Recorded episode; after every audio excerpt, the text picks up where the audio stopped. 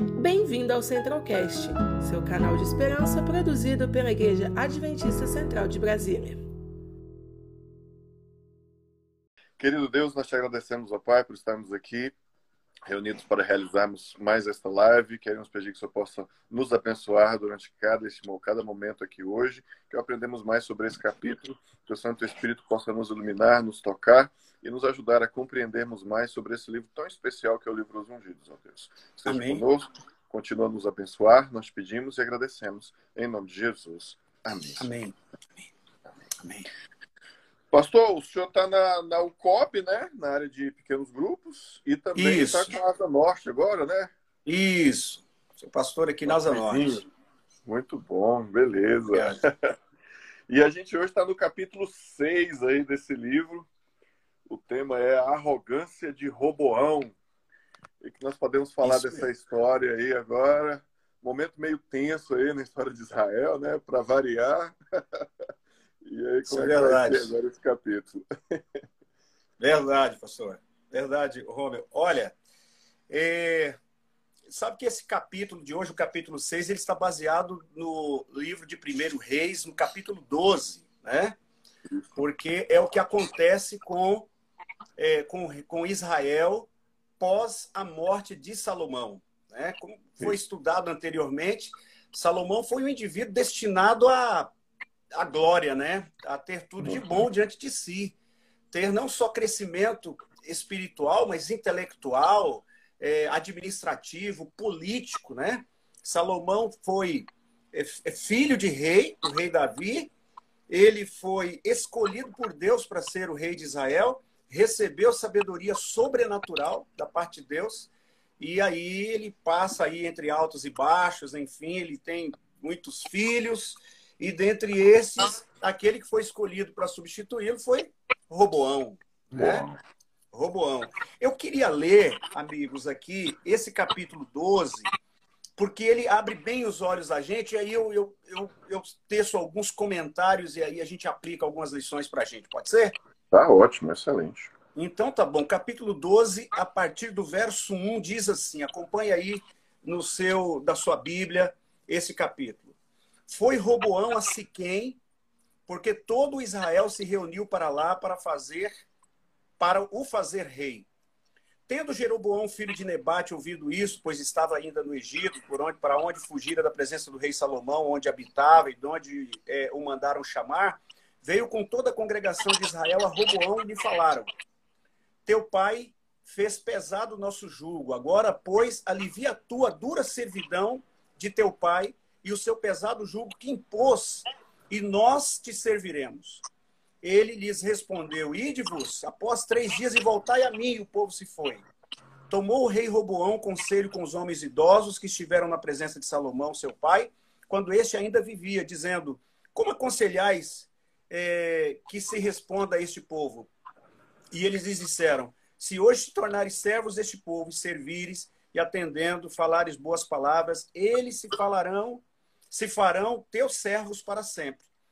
Porém, ele desprezou o conselho que os anciãos lhe tinham dado, tomou conselho com os jovens que haviam crescido com ele e o serviam. E disse-lhes: Que aconselhais vós que respondamos a este povo que me falou, dizendo: Alivia o jugo de que teu pai nos impôs? E os jovens lhe haviam crescido com ele lhe disseram: Assim falarás a este povo que disse: Teu pai fez pesado o nosso jugo, mas tu alivia-o sobre nós. Assim lhe falarás: Meu dedo mínimo é mais grosso do que os lombos de meu pai. Assim, se meu pai vos impôs jugo pesado, eu ainda vou aumentarei. Meu pai vos castigou com açoites, porém eu vos castigarei com escorpiões. Veio, pois, Roboão a todo o povo, e ao terceiro dia a Roboão, como o rei lhes ordenara, dizendo: Voltai a mim ao terceiro dia. Dura resposta deu o rei ao povo, porque desprezaram o conselho que os anciãos lhe haviam dado.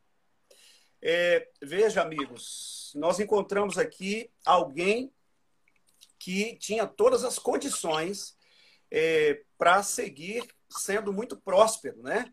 Porque Salomão, quando chega no final da sua vida, Salomão é uma outra pessoa. Salomão teve muitos altos e baixos, mas é, quando chega ao final da sua vida, Salomão reconhece as suas falhas e, e é por conta disso que ele escreve o livro de Eclesiastes. E a gente consegue ter uma ideia, mais ou menos, da experiência de Salomão pelo que ele fala ali no livro de Eclesiastes.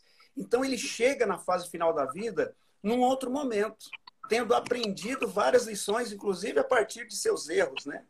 E é, agora ele tendo os filhos, agora alguém precisa dar sequência, então, a, ocupando o trono em Israel. E infelizmente, né? Roboão vem para assumir o trono. Agora, quem era Roboão, né?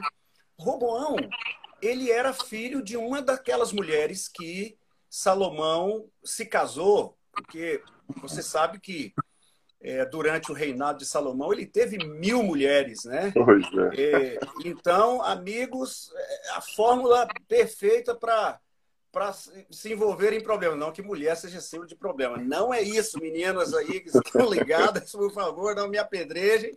Não é isso é que ele criou uma fórmula perfeita para se envolver em, em, problemas com muitos relacionamentos. E de uma dessas princesas né, que ele é, se casou, é, veio então, nasceu é, Roboão.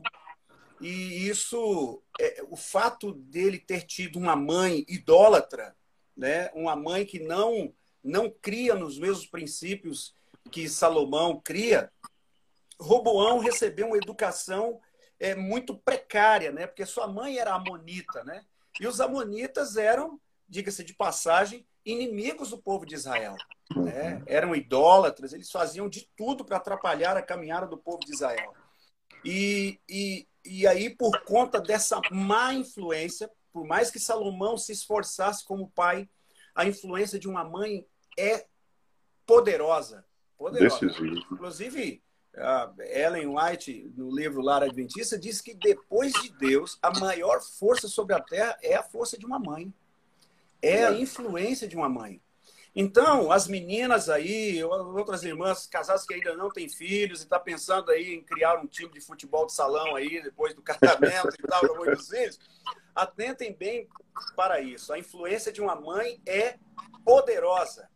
E, infelizmente, Salomão recebeu más influências dessa, dessa mãe, né? desde pequeno. E isso, com o tempo, é, foi gerando frutos, né? Foi gerando frutos. E nessa época, Israel ainda era uma grande nação, né? É, juntas, né? Não estava dividida ainda entre dois blocos, né? E, e então Roboão foi consultar o povo e, e o povo apresentou uma proposta de mudança de, de, de governo, da forma de fazer as coisas. Porque toda a riqueza que Salomão acumulou durante o seu reinado, Salomão não adquiriu isso de graça, né? Ah, tudo indica aqui, nesse capítulo, que isso foi a custa de pesados impostos, né? de uma certa exploração do povo. E agora, como um novo rei havia assumido, então, naturalmente, eles pediram um alívio das cargas, né? Mas, e aí, Roboão, até aqui sábio, foi consultar os conselheiros do rei, né? Os mais velhos e tal. Olha, o que, que vocês acham? E eles deram um conselho adequado. Olha, atenda o, o, o, o que o povo está pedindo, o que os líderes do povo estão pedindo. Sendo assim, você vai ganhá-los. E você vai reinar sobre eles. E você será o rei deles, né? E então Roboão pensou: será que é isso mesmo, né? E aí foi fazer uma nova consulta com os amigos que haviam crescido com ele. E esses amigos, imagina, já que Salomão teve uma educação assim precária, com a má influência da, de sua mãe, e não era só ela, a única princesa é, das que Salomão possuía, que era de, de origem é, pagã, possivelmente esses amigos também receberam essas influências de suas mães, né? E, e, e isso trouxe para eles é, uma ideia do que Roboão deveria fazer. E foi uma furada, né? Foi a pior coisa que Roboão fez, foi ouvir o conselho desses amigos. É...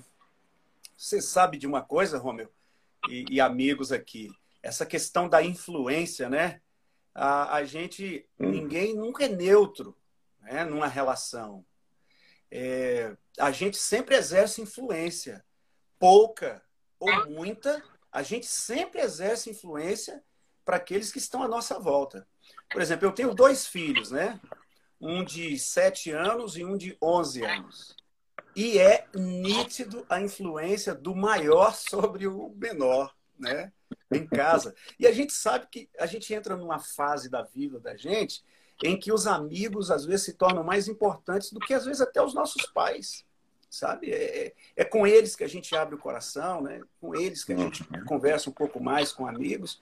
E eu ainda ontem, caminhando aqui nas Açores, estava dizendo para eles, né? Falando sobre o período de escola, e aí eu falando para eles, olha, filhos, o papai poderia ter se formado um pouco antes, se o papai não tivesse dado ouvidos a alguns amigos que ele teve na época, né?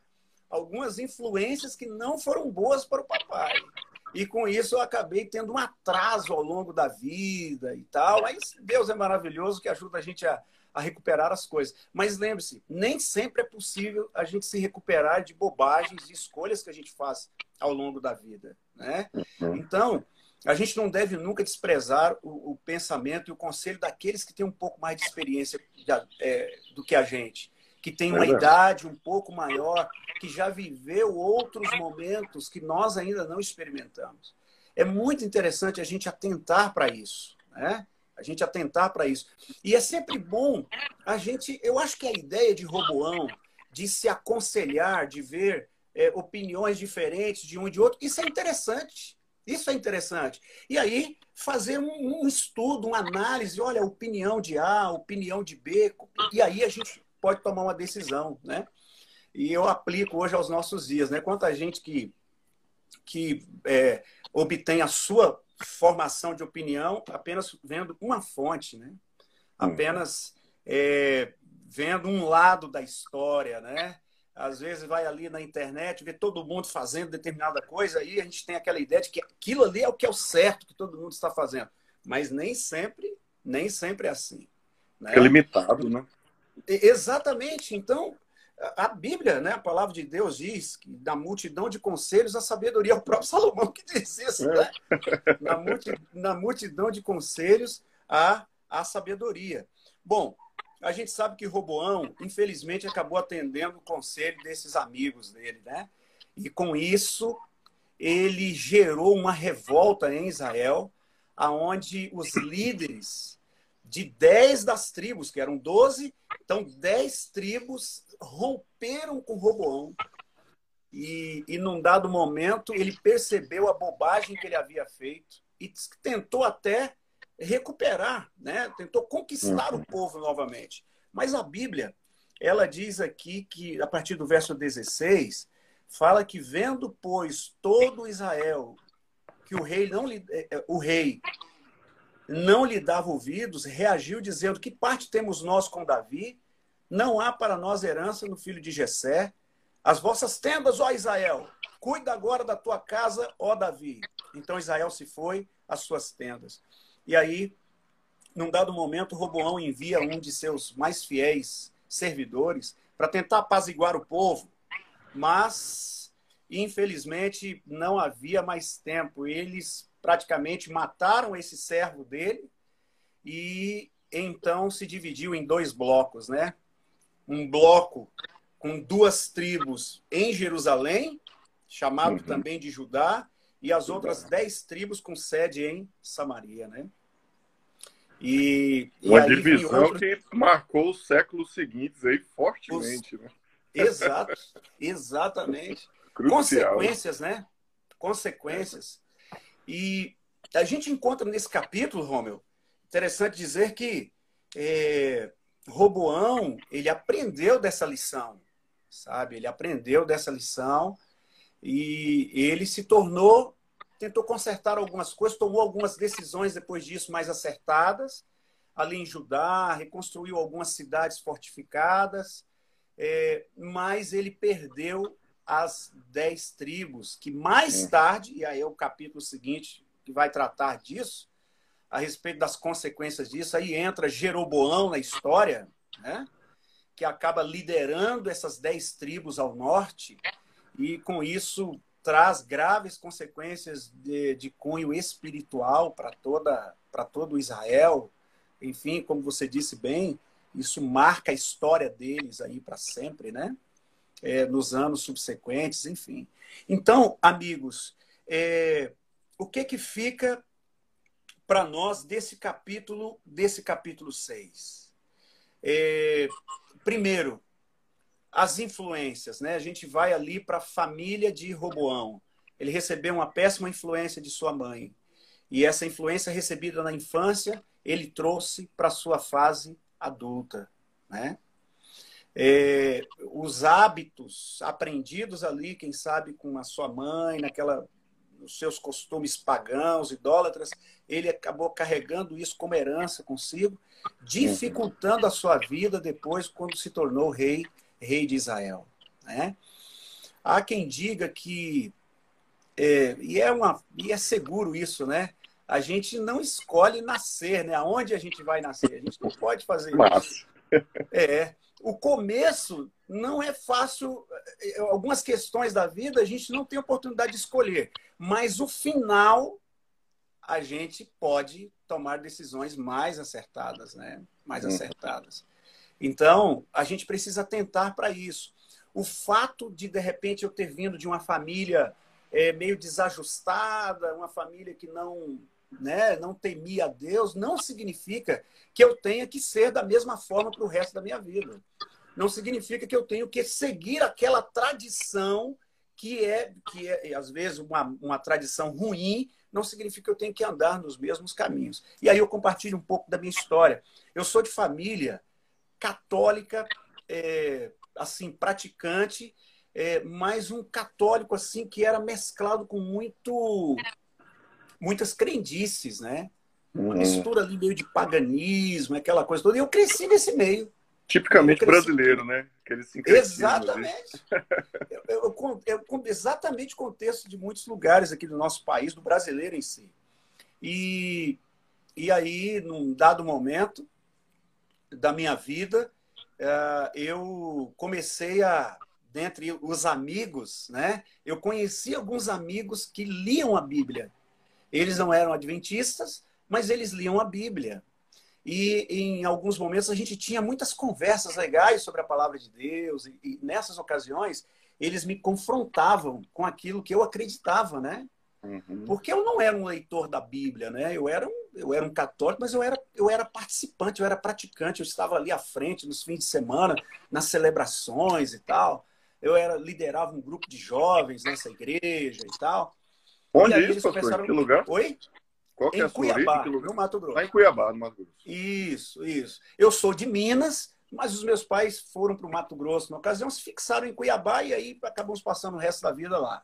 Legal. E, e ali, então, por, por influência desses amigos, eu fui despertado para ler a Bíblia um pouco mais. E, e ao ler a Bíblia, alguém me emprestou o livro é, Os Resgatados, né? Que eu tenho aqui que era a versão antiga. Aí essa é a versão nova, mas a versão Isso. antiga dele é esse aqui. Exato.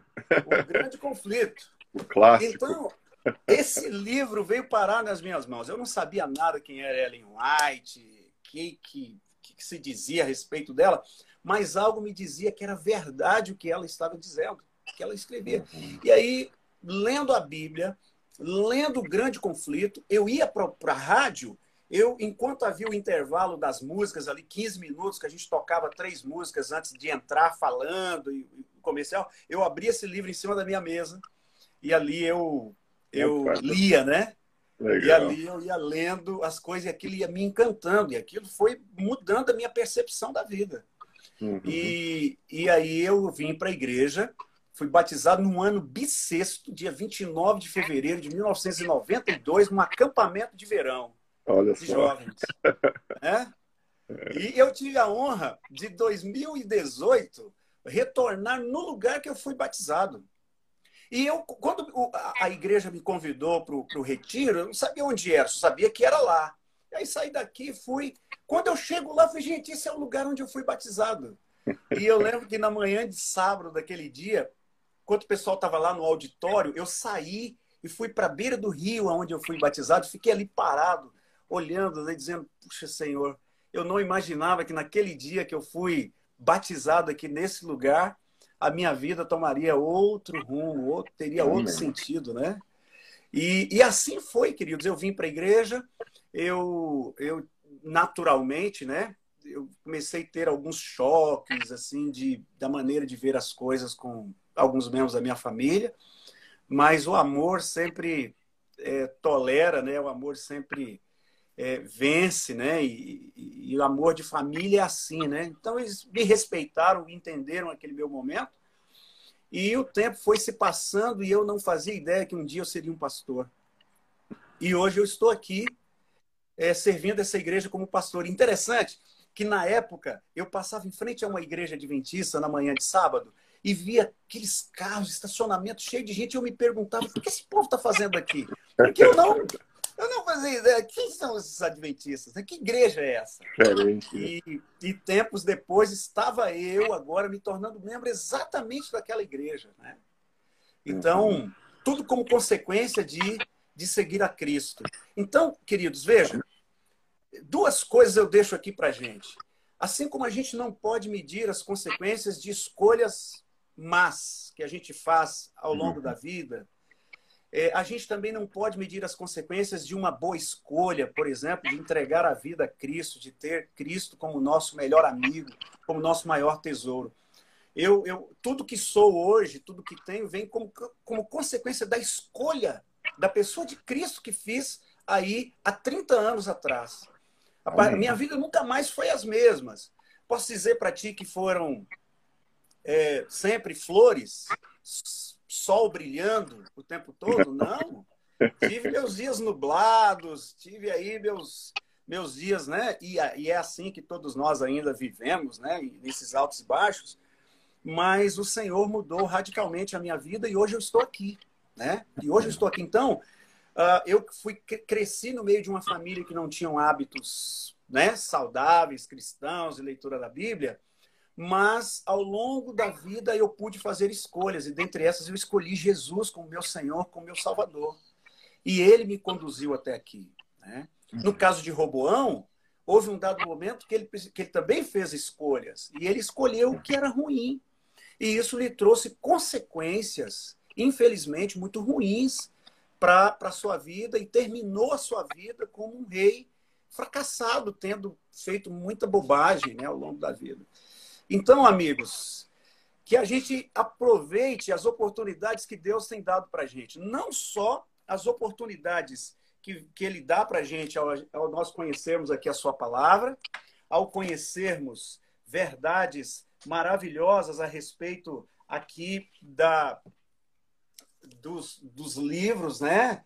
É, inspirados também, onde amplia a nossa visão sobre a, a palavra de Deus, mas que a gente aproveite as pessoas que estão à nossa volta, os bons conselhos, sabe, daqueles que já viveram mais do que a gente, e, e ao confrontar com ideias novas, enfim, opiniões, compare as coisas, sabe, e em oração faça a melhor das escolhas, porque certamente tanto de um lado quanto de outro haverá consequências. E tomara que as suas escolhas, que você talvez esteja fazendo hoje ou fará ainda, possa te levar a bons caminhos, tá? Amém. Sempre nos caminhos do Senhor. Deus abençoe a você, a mim, a todos nós no dia de hoje. Amém. É uma arte, né, pastor, de buscar essa sabedoria para as boas escolhas. E imagino que começar o dia com Deus, como a gente está fazendo aqui, justamente é o melhor caminho possível, né? E Sim. outro caminho também é justamente através da oração, né? Então, você pode orar agora para a gente poder terminar esse momento e seguir nesse hábito bom também, que é importante para podermos fazer boas escolhas, né? Ok. Vamos orar então. Nosso Deus querido, nosso Pai, na manhã de hoje, a nossa gratidão, Pai, por estarmos todos é, em Sua presença, por estarmos todos à Sua volta, meu Deus, adorando o Senhor como nosso Criador, é, podendo ouvir dos teus conselhos, podendo conhecer essas coisas extraordinárias que pensamos nós que pode nos conduzir a bons caminhos, a boas escolhas. Ó oh, Deus querido, é, nesse dia, nesse tempo que nós estamos vivendo, são tempos assim muito desafiadores é, para todos nós, onde a gente ouve muitas vozes, muitas vozes à nossa volta. Ajuda-nos a fazer as melhores escolhas, ó oh Pai, que o Teu Espírito continue falando ao nosso coração, que dentre as escolhas que a gente tem que fazer todos os dias, nos ajude a escolher buscar o Senhor sempre, todos os dias, nas primeiras horas dele, a fim de que o seu espírito siga influenciando a nossa mente para as decisões que precisamos tomar ao longo de todo um dia. Eu quero pedir uma bênção do Senhor sobre é, esses nossos amigos que agora nos acompanham aqui nessa live, ó Deus amado. Que o Senhor os abençoe. Se de repente eu falei aqui para alguém que está aí no, no, momento de tomada de decisão, que está vivendo um momento desafiador, quem sabe um momento de crise. Ó Deus, que a sua mão, que os seus braços abençoe e cuide desse querido filho ou filha do Senhor. E de repente estou falando aqui para algum pai ou mãe. Ó Deus amado, dê sabedoria a eles para fazer de seus filhos grandes homens e grandes mulheres. No mais, ó Deus, entregamos a nossa agenda de hoje nas tuas mãos, certos de que o Senhor há de nos conduzir, o Senhor há de nos dirigir nesse dia, em nome de Jesus. Amém. Conheça também nossos outros podcasts, Centralcast Sermões e Centralcast Missões. Que Deus te abençoe.